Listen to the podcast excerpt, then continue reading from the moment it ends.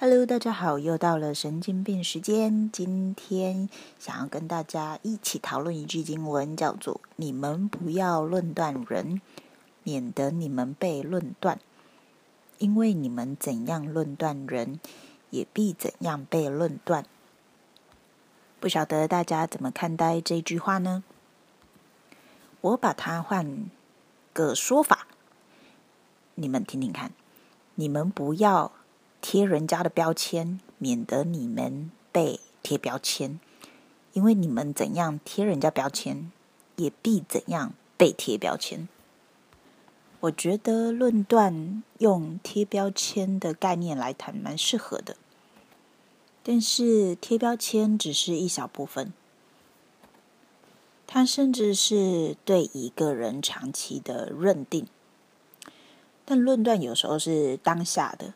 可能论断久了，它就会变成一个贴标签。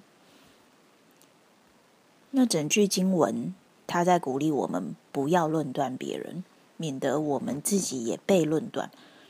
所以，如果说从不要论断别人这一件事情来想的话，我们可以怎么做呢？我自己的经验是，当我察觉到我对某一个人。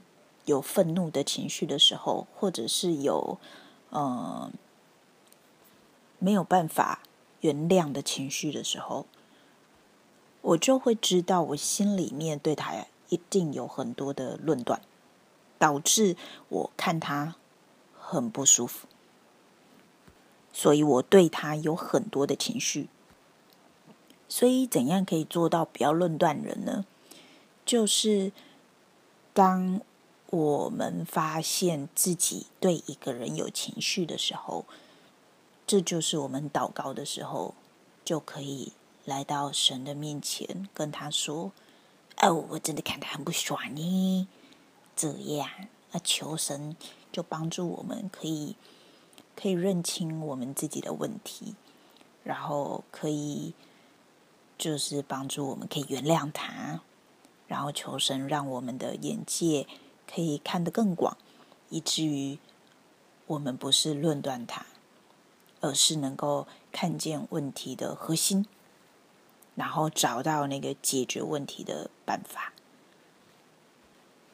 因为其实哦，重点也不是在要不要论断它，重点是我们在一起相处的过程，可能是沟通不融洽，导致我们事情没有办法顺利合作下去。或者是我们没有办法生活的很如我们自己的意，那这就是两个人的沟通互动的过程。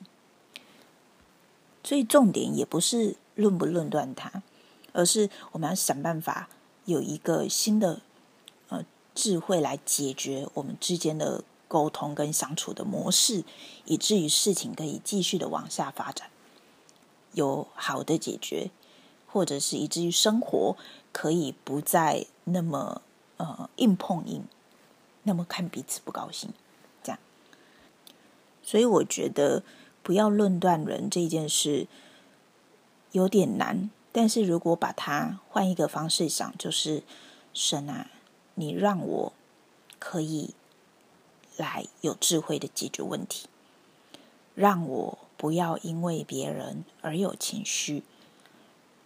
让我也不要因为我自己好像做错了什么，或者是我自己表现的不够，我就论断我自己。我也不要这样，我不要因为这一些有什么情绪，因为神你也不这样看待我们，你总是用喜乐，你总是用尊荣来看待我们，就求神帮助，让这一些。